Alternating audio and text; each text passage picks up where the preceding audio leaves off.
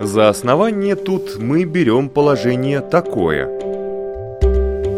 Из ничего не творится ничто по божественной воле. Тит Лукреций Кар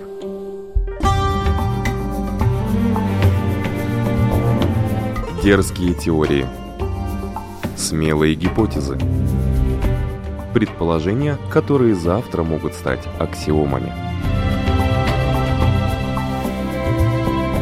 Природа вещей на латвийском радио 4.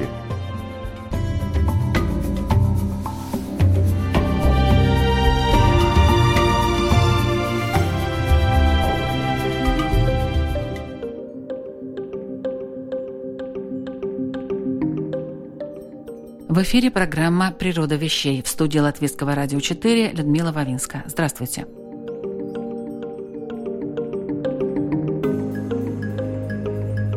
Технический прогресс сделал возможность перемещаться из одного места в другое достаточно простой и легкой. Если раньше преодолеть 200 километров на перекладных можно было за сутки, то теперь к услугам путешественников комфортабельные автобусы, поезда и самолеты – Миграция, по крайней мере временная или сезонная, стала обычным делом. Но и в давние времена люди перемещались на большие расстояния, терпя неудобства и длительное время в пути, чтобы попасть иногда на другую сторону Земли и начать новую жизнь. Сегодня мы вместе с ассоциированным профессором Латвийского университета, ведущим научным сотрудником Института социальных и политических исследований Байбе Беллой поговорим о феномене миграции. О том, что это такое с научной точки зрения и как следует относиться к этому явлению.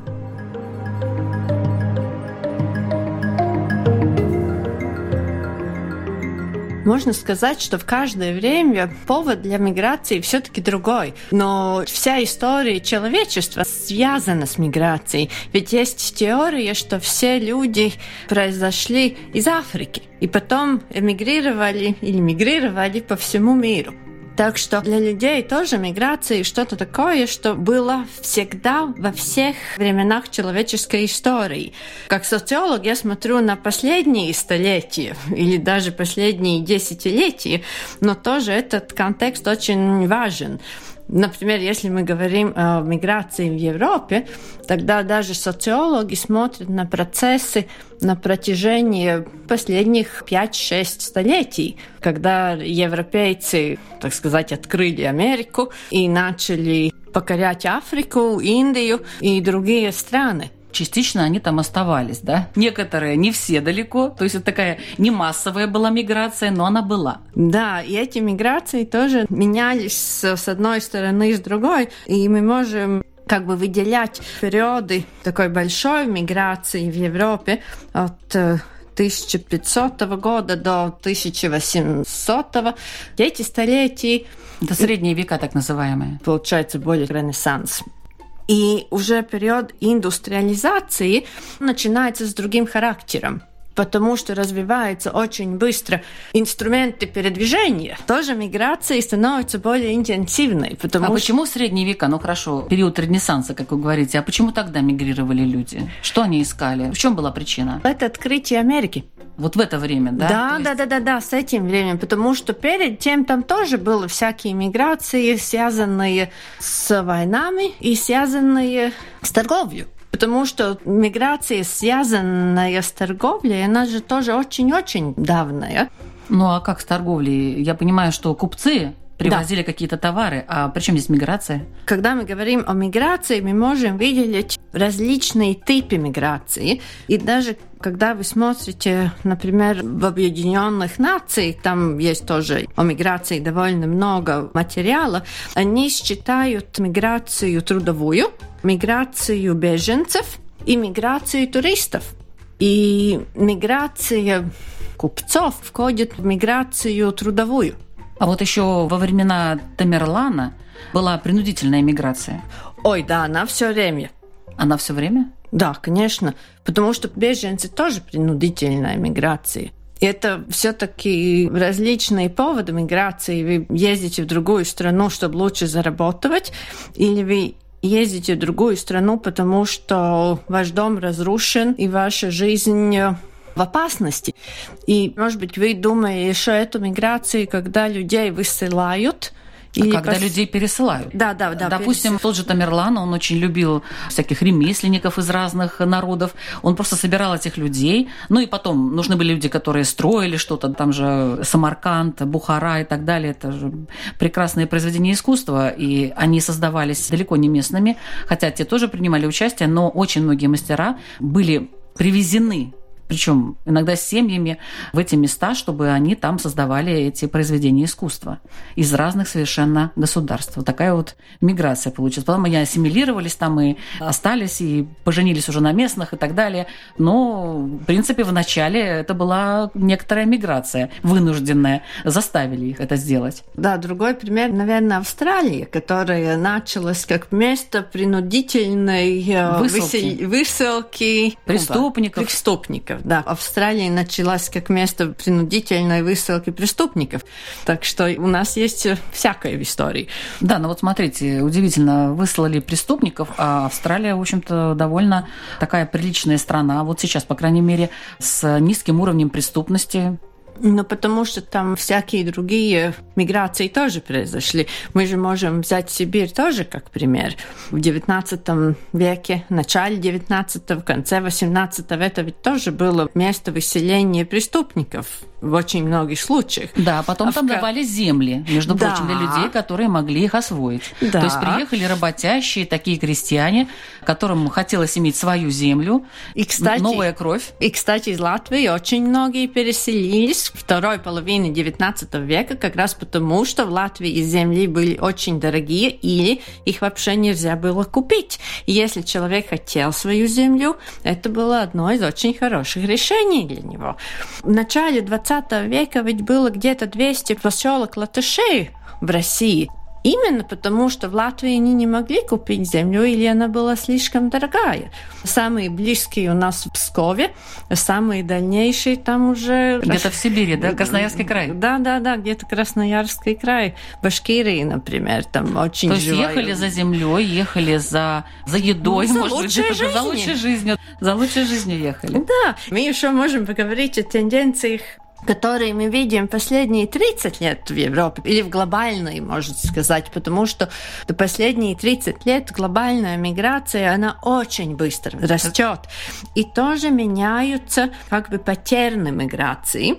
И это связано тоже с очень большим переменами в глобальной экономике и тоже все-таки то, что у нас случается с природой. Потому что мы это в Латвии так не чувствуем, но есть очень многие места, особенно в Азии и в Африке, где природа становится более бедной. И если в начале 90-х годов считали, что есть где-то 155 миллионов мигрантов в мире, то, то есть те, которые постоянно переселяются, да, куда-то? Нет, те, которые живет не в своем стране не в рождения. Угу.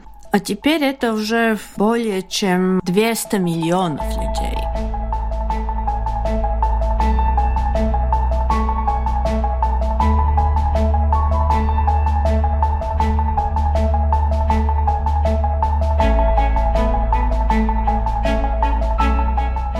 Сформировались устойчивые тенденции миграции, которые характерны для всего мирового сообщества. Растет нелегальная миграция. Это касается прежде всего жителей стран Латинской Америки, которые перебираются в США, выходцев из Сирии, Ливии, которые приезжают в ЕС. Все больше представителей стран бывшего СНГ, получивших безвизовый режим, используют его для нелегального устройства на работу в Европе. Усиливаются экономические мотивы. Люди хотят жить обеспеченной жизнью в цивилизованном обществе. Если раньше мигрировали в большинстве своем люди неустроенные не имеющие образования, то теперь среди мигрантов увеличивается доля специалистов, программистов, врачей, научных работников – Сезонная миграция также востребована. Многие уезжают на заработки в более богатую страну временно. Миграция внутри стран возрастает, поскольку различные регионы развиты неравномерно. Такие же тенденции, по мнению специалистов, сохранятся и в 2019 году.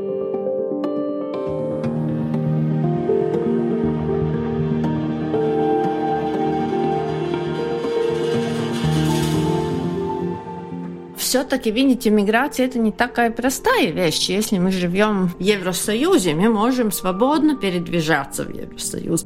А если вы, например, родились в Бангладеш, попробуйте приехать сюда, не так-то легко. Вот этот... Но было бы желание вообще. Ну, было желание. Мы же видим, что случается с этими африканцами, которые пересекают море, чтобы попасть в Европу, потому что это нелегальная миграция, она очень интенсивная. Почему ну, Трамп... В последнее время вот так вот это все происходит. В последнее время просто ну, волнами такими это все идет. То есть такое ощущение, что именно только в последнее время в Африке все стало плохо. А в Африке, между прочим, э, есть места очень даже такие плодородные, и, насколько мне известно, это не только пустыня. Конечно. Почему они не переселяются в той же Африке куда-то поближе? Там же, как говорится, свои люди, свои же племена, тот же уклад жизни. То есть они переселяются в такое место, которое они вообще не знают. Как там жить? Там тоже очень переселяется. Легче теперь говорить, что происходит в Азии, например. Хотя бы мы можем брать Сирию или Афганистан. Самая интенсивная миграция беженцев только около окружающих стран. И то, что достигают Европу, это очень-очень маленькая часть. То есть на самом деле они мигрируют э, где-то поблизости, да? Да. Просто и, другие страны. Да, и в Африке то же самое, угу. что все-таки более интенсивная это локальная миграция или миграция между локальными странами, но не континентальная миграция. В Африке далеко не миллиард людей, но все-таки самая интенсивная миграция там на месте. Там проблемы все-таки намного больше, чем в Европе. И некоторые исследователи говорят, что проблема Африки не бедность, а миллионеры потому что там экономика работает не на благополучие общества, а на прибыль очень малого узкого, количества людей. Да, очень малого количества людей, и в том проблема, потому что Африка ведь очень богатая ресурсами. И если говорить о миграции, тогда вот как раз последние десятилетия новая тенденция, что мигрировать не с юга на север, как все время все-таки было в последние какие-то 50 лет, но с юга на юг. А как это с юга на, на юг? Например, с Азии на Южную Америку. То есть жить в тех же климатических условиях? Ну да, да, да, да, да. Или из бедных стран Азии в Китай или Япона. Япония. Хотя Япония все-таки noslēgta довольно. Так что эта миграция с юга на юг, это новая тенденция, очень в большом смысле связана с улучшением больших экономик в Азии.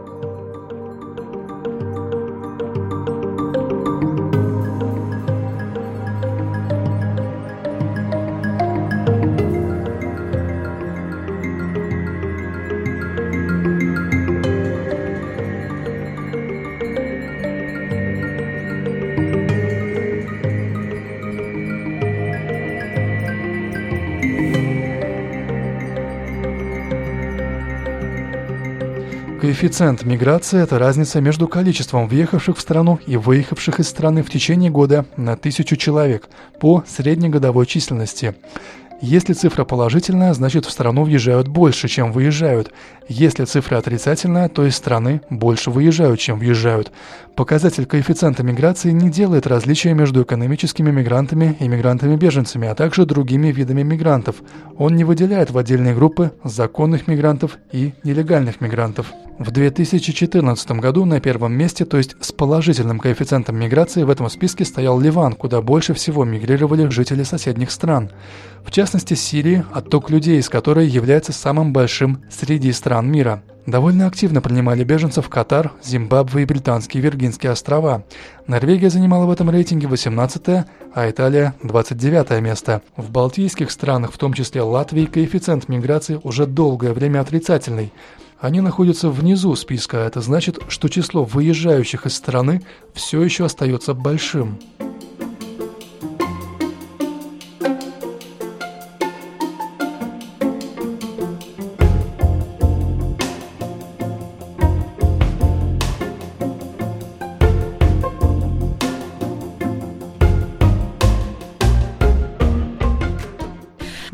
Момент самые важные, конечно, экономические вопросы – потому что люди все-таки свою единственную жизнь хотят жить получше. Но вот они хотят жить получше. Вот смотрите, мы только что говорили о тех переселенцах, которые поехали осваивать, ну, скажем, Сибирь. Они хотели жить получше, но при этом они хотели работать. Они вкладывали очень много своих средств, своих сил для того, чтобы жить лучше. То есть они приехали на голое место, и там они создавали свой сад. А сейчас получается так, что миграция – это люди, которые хотят просто жить лучше. Они не хотят работать больше, они не хотят mm-hmm. осваивать новые земли. Они просто хотят жить лучше, получать то социальное обеспечение, которое они понимают есть в этих более развитых странах. Так? Но это все-таки стереотип, потому что исследование показывает, что мигранты хотят работать те, которые фрирайдеры, которые хотят жить на благополучие других, все-таки меньшинство. Например, латвийцы или латыши в Ирландии или в Англии. Они же там работают очень много. Да, и есть тоже... некоторые страны, откуда выезжают трудоспособные и желающие заработать люди. Да, есть и такие, но есть ну, большинство, все-таки большинство. Например, мы можем взять Бангладеш или Филиппины из которых пропорции мигрантов очень великие. Если в Бангладеше средняя зарплата меньше, чем 100 долларов в месяц, если он даже в Латвии приезжает, для него это уже вау, какая зарплата получается. Этот разрыв намного больше, чем если латвиец приезжает в Ирландию или в Англию.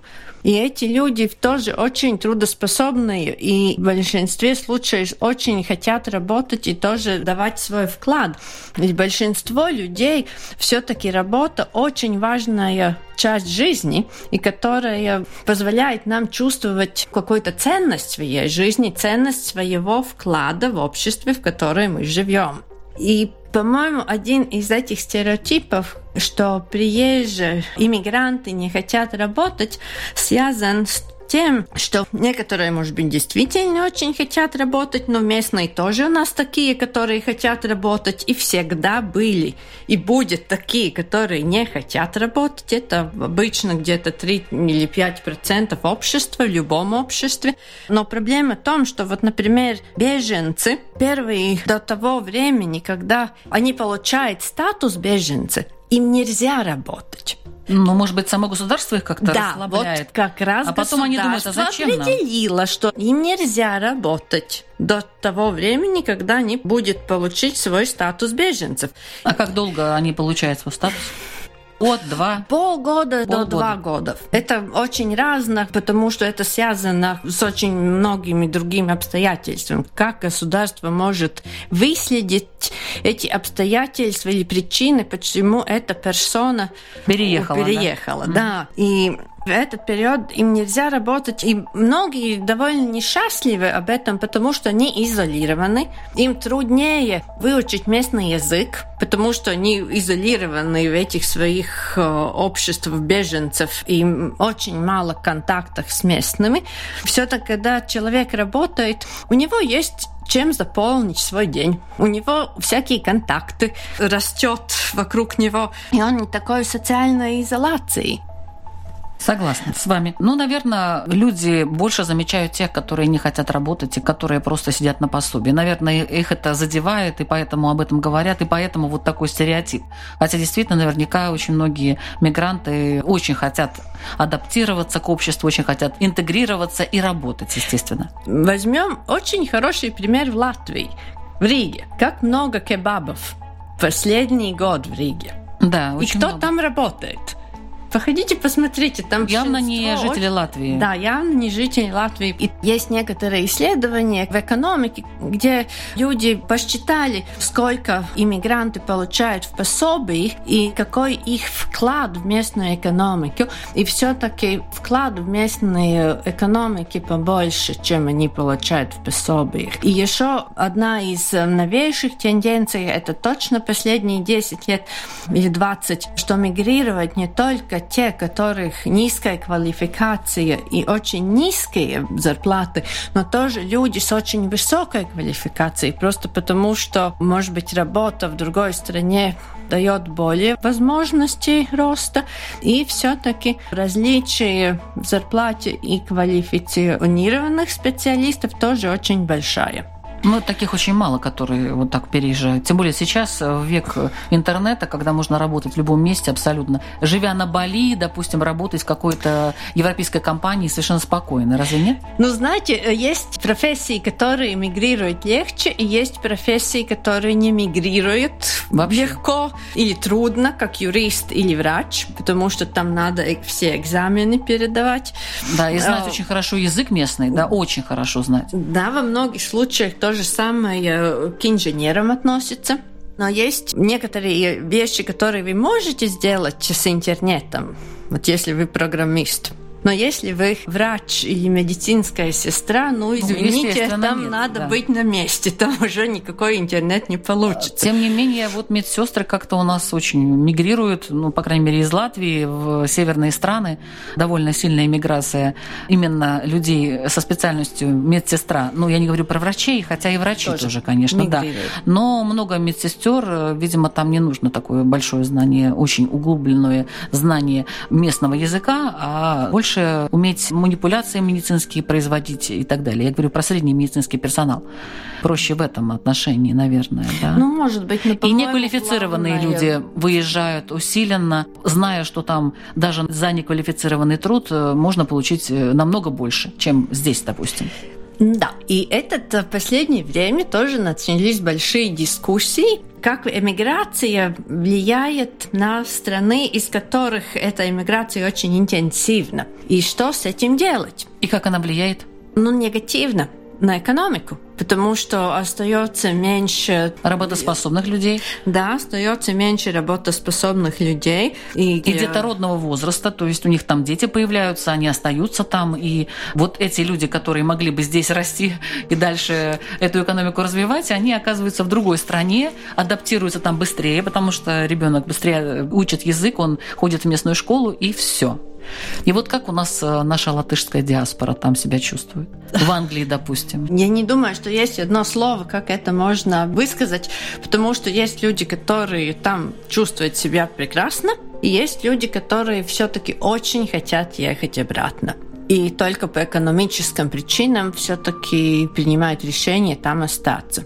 Но вклад своей родной стране можно внести, если здесь не жить. Особенно современная жизнь это позволяет. Например, очень многие иммигранты все-таки посылают деньги своим родственникам. Ну, я как раз об этом подумала. Ну, это в Латвии, это в Филиппинах, в Мексике, это всюду. И еще одна вещь, ну, когда печальный люди... такой взнос, знаете ли, это грустный такой, что вот тут тяжело, давайте я вам, значит, вот пришлю, ну, чтобы поддержать вас. Это даже не экономика Латвии, мне кажется, это ну, знаете, семья и все. Да, но семья покупает всякие ну, повседневные вещи. Это понятно. Но рассчитывает на это, я считаю, государство ну, как-то не очень. Конечно. И даже вот, скажем, хвалить, что вот, ай, молодцы, вот они нам столько миллионов прислали. Ну, это тоже как-то двоякое впечатление производит. Ну да, но все-таки лучше, если эти миллионы присылают, чем уезжают, и все. Все-таки предыдущие столетия очень характерно это паттерн миграции, когда человек переселяется, и все, он никогда больше не возвращается, и даже в гости поехать трудно. Вот, например, 150 лет назад или даже 100 лет назад, если кто-то переселился с Латвии в Америку или с Норвегии в Америку, очень-очень малая возможность, что он хотя бы раз в жизни приедет в гости тут обратно. Ну, это возможности того же транспорта тоже. Да, и все-таки возможности транспорта абсолютно другие, и возможности коммуникации абсолютно другие. Ведь люди могут, даже если семья, половина живет в одной стране, половина в другой стране, интернет и скайп и другие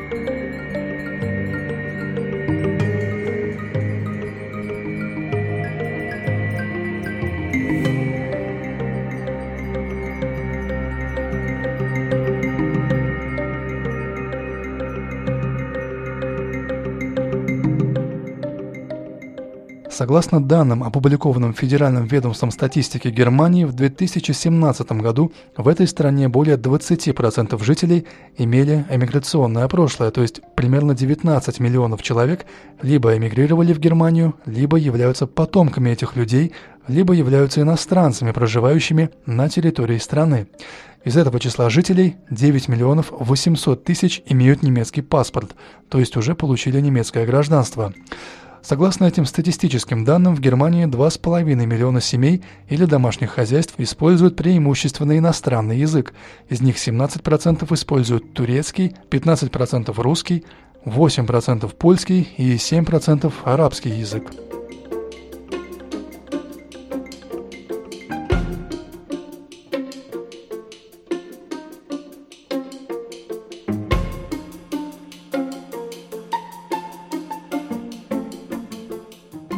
Исследования, которые показали, насколько латвийцы включены в жизнь Латвии, те люди, которые уехали, насколько они признают, как бы чувствуют вот Латвию своей страной и не говорят, допустим, что, ой, ну знаете, у меня уже две родины, Великобритания и Латвия, а говорят только, что это моя родина одна единственная, я по ней скучаю, и как только у меня будет возможность, я туда вернусь.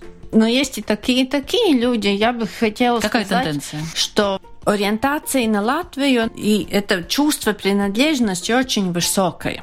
Это хорошо. Я бы хотела сказать, что это и неплохо, если человек чувствует принадлежность к обоим странам. И если первое поколение эмигрантов более чувствует принадлежность К Латвии. к Латвии, тогда же второе и третье, в лучшем случае они чувствуют принадлежность к обоим странам. Ну вот это печально. Ну, не знаю. Может быть печально, и может Но быть... кто заменит здесь? Нет. Вот, э, эта миграция, она же ведь как бы святое место пусто не бывает. Уехали латыши, приезжают из Бангладеш, допустим, которые согласны работать там за 100 евро, потому что 100 евро больше, чем 100 долларов. Но видите, это очень все меняется. Возьмем пример Ирландии или Финляндии. И Норвегии. Ведь в конце XIX века и в начале XX века это были страны эмиграции. Там очень-очень много людей выехали в Америку. А кто их заменил?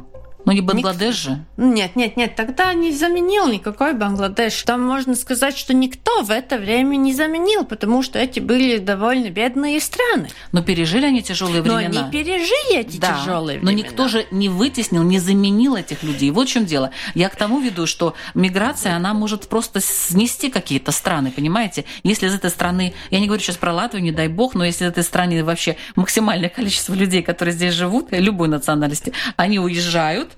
со своими традициями, со своими понятиями, и туда приезжают люди с Востока, ну, к примеру, я говорю, с юга, с Востока, они здесь живут, они, вот вы правильно говорите, кебабные и так далее. Другая религия. Абсолютно. Другая религия строит свои храмы, вводит свои понятия обо всем. И я, например, недавно была в Копенгагене. Вы знаете, по центральной улице я прошла. Я не скажу, что это Копенгаген, потому что 20 лет до того я была в том же Копенгагене, и я видела, что это датский город.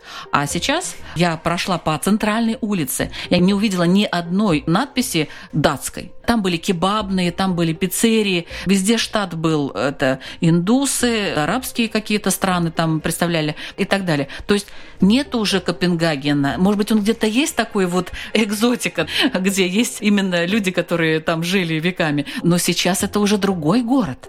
Я не знаю, радоваться этому или огорчаться. Но это не Копенгаген, это не Дания. Это очень сложный вопрос. И возьмем Лондон тоже. Лондон это глобальный город. Там ведь тоже, если вы пройдете по главным улицам, иногда можно говорить, что русский язык более вы можете слышать, чем английский и всякие другие языка. Но эта паника понятна очень. Но, я знаете, это не сказала- паника. Почему вы считаете, что это паника? Я А. просто анализирую. Я же не говорю, что это плохо или хорошо. Я просто анализирую ситуацию, и я вижу, что тенденция вот такая. То Но- есть сейчас могут приехать, в отличие от э, Норвегии 19 века, где действительно была тяжелая ситуация, и люди жили очень бедно, и, кстати, были распространены заболевания, скажем, туберкулез, потому что климат такой. То есть туда не хотели ехать и не могли даже приехать, если даже хотели, потому что в то время это не было такой возможности. То сейчас все прямые рейсы и здравствуй, Родина, как говорится, новая. Да, но это более все-таки для туристов. И передвижение туристов это хорошо для экономики. Там можно сказать, что 10% глобальной экономики держится на туризме. Но если смотреть на статистику, Да, вот О. приведите, пожалуйста. Как Вот, говорится, например, успокойте меня. турки в Германии, они очень видны. Да. И германцы очень взволнованы, как да. их присутствие меняют города Германии. Но их не больше, чем 5-6%. 5-6%. Но они другая религия, они визуально очень видны. Я готовилась к нашему разговору и думала, вот что делать истории Латвии миграции. Потому что ведь советские времена тоже для латышей очень болезненный вопрос как раз потому, что все-таки около 40 тысяч местных выселили в Сибирь, а вместо привезли не то что некоторые 10 тысяч иммигрантов, но эти были сотни тысяч иммигрантов. По некоторым данным, счет мигрантов в советское время, которые приезжали туда-сюда, считается даже 3-4 миллиона, может быть, было. И да, те, которые согласна. остались, очень высокой концентрацией. Но в Латвии всегда было довольно мультикультурально. И русские в Латвии жили со временем, как и Рига вообще установлена. Так что это многие столетия. Не только русские, но и немцы, да. и евреи, и поляки здесь жили. Да, но их количество было где-то 25%. Это уже было высокое. А после конца советского времени там ведь было почти что 50 с чем-то только латышей латышей остались. И вот это высокая миграция. И как вы думаете, латыши вымерли? Ну нет, латышская культура вымерла, но как-то не вымерла.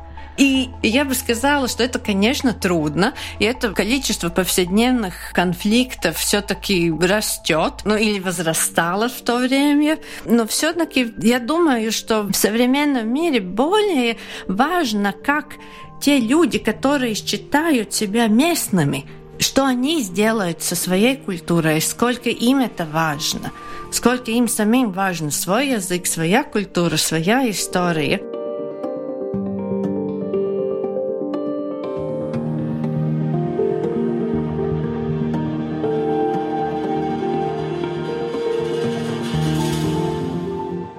Хотя вот это время, как раз которое совпало с советским временем, и по европейской истории после военные года до 80-х лет иммиграции было довольно низкой во всей Европе. Там тоже более миграционные тенденции, что вот из Франции, Италии, Греции ехали работать в Великобританию. Это юг-север миграции, но не из Азии, Африки и других очень отдаленных стран. Но вот сейчас почему-то вот новое. Да, это что-то новое. А вот есть какие-то первоначальные причины именно такой миграции? Ведь действительно Восток, здесь своя культура, и там есть места, где можно жить очень даже хорошо. Восток это вообще свой мир особый. И при этом почему-то идет вот такая вот усиленная миграция на Запад. Но экономический разрыв между Западом и Югом, Запад и Восток, он был даже Запад-Восток и Север-Юг они как-то там переливаются немножко, они были большие. Но меняется, может быть, эта концепция человеческих прав, что у человека есть права на свободное передвижение. И это, он им пользуется. Да, и это немножко дешевле, потому что все-таки эти дальние перелеты были очень-очень-очень дорогие дальнее передвижение было очень дорогое. Теперь все-таки эти цены идут вниз, и люди могут более свободно передвижаться. И тоже это отношение, что это право человека свободно передвижаться. Ваши прогнозы, к чему приведет миграция? Есть какие-то наблюдения специалистов, тенденции? Ну, я понимаю, конечно, что это может быть сравнимо с метеорологами. Погода, знаете, меняется, и, к сожалению, бывает очень так резко меняется. Но может быть, все-таки что-то можно прогнозировать или нет? Там есть оптимистические прогнозы и пессимистические прогнозы. Ага. То ли у нас будет жара, то ли у нас будет холод. Ну, Понятно. Но это тоже но, намного серьезные, потому что некоторые пессимисты говорят о Четвертой мировой войны из-за воды, например. Потому что вот мы живем в очень мокром месте, но есть не, очень большие регионы, где вода очень ценный ресурс. И там люди действительно очень агрессивно настроены. настроены. Но есть и более оптимистический прогноз, есть... который связан, как сказать, с философией космополитизма. Значит, первый вариант – это когда не хватает ресурсов. Да, и начинается война из-за этих ресурсов. Да, и люди борются за эти ресурсы, поэтому они передвигаются куда-то и просто захватывают какие-то ресурсы. Ну да, да и другие не хотят ими делиться. Да, понятно. Это как бы пессимистические А позитивный прогноз это тоже с экономикой связано или нет? Или это духовный такой вариант? Мы все нет. вместе, мы братья. Оба. Потому что есть некоторые люди, которые считают, что в принципе возможно менять форму капитализма в такую сторону, когда он несет благополучие обществу а не только некоторым людям. И если это возможно будет как-то в практику внедрить, тогда это довольно большой разрыв национальных экономик, он уменьшится. И если людям хорошо жить в той среде, где они родились, они все-таки предпочитают остаться там, где у их семья, родственники, друзья, и язык, в котором они живут и чувствуют себя комфортабельно. Это очень все-таки важно. И те люди, которые, как сказать, им приключения важны, и новый опыт, и видеть мир надо, но те всегда передвигались и будет мигрировать. Но уже по другим причинам. Вы верите в позитивный прогноз? что он может осуществиться, что те, у которых много денег и много ресурсов, они поделятся с другими. В человеческой природе это вообще, по-моему, не особо заложено. Хотя... Ну, хотя вот посмотрите, две тысячи лет назад, даже не надо две тысячи, даже сто лет назад, по-моему, все-таки человечество становится немножко менее агрессивно. Но это на очень длительном периоде. И очень трудно сказать, какое будет будущее, но я не могу прогнозировать. Потому что иногда мне кажется, что позитивное будущее вполне возможно. Иногда кажется, что все-таки эти войны, которые все время происходят дальше или ближе к нам, вот, например, то, что происходит в Донбассе, очень сильно повлияло на мой оптимизм. Потому что мне казалось, что что-то такое в 21 веке невозможно. Но происходит. Мы не знаем, что будет. Мы ну не да, знаем. к сожалению, не знаем. И этот слой человечества, гуманности и солидарности, он все-таки очень э, тонкий. Очень тонкий. Спасибо большое. Природу миграции мы сегодня обсуждали с ассоциированным профессором Латвийского университета, ведущим научным сотрудником Института социальных и политических исследований Байбой Беллой. Надеемся на лучшее. Надеемся. Все равно мы оптимисты.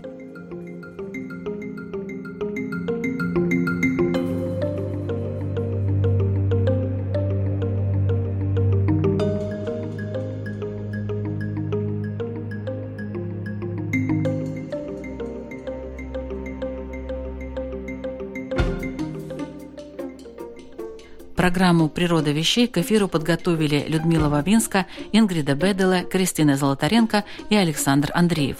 А в следующий раз – удивительные кванты и запутанные частицы, их роль в техническом прогрессе, квантовые вычисления и доказательства альтернативной Вселенной, квантовая физика за гранью фантастики. Не забудьте, «Природу вещей» мы открываем каждый четверг в 3 часа дня на Латвийском радио 4.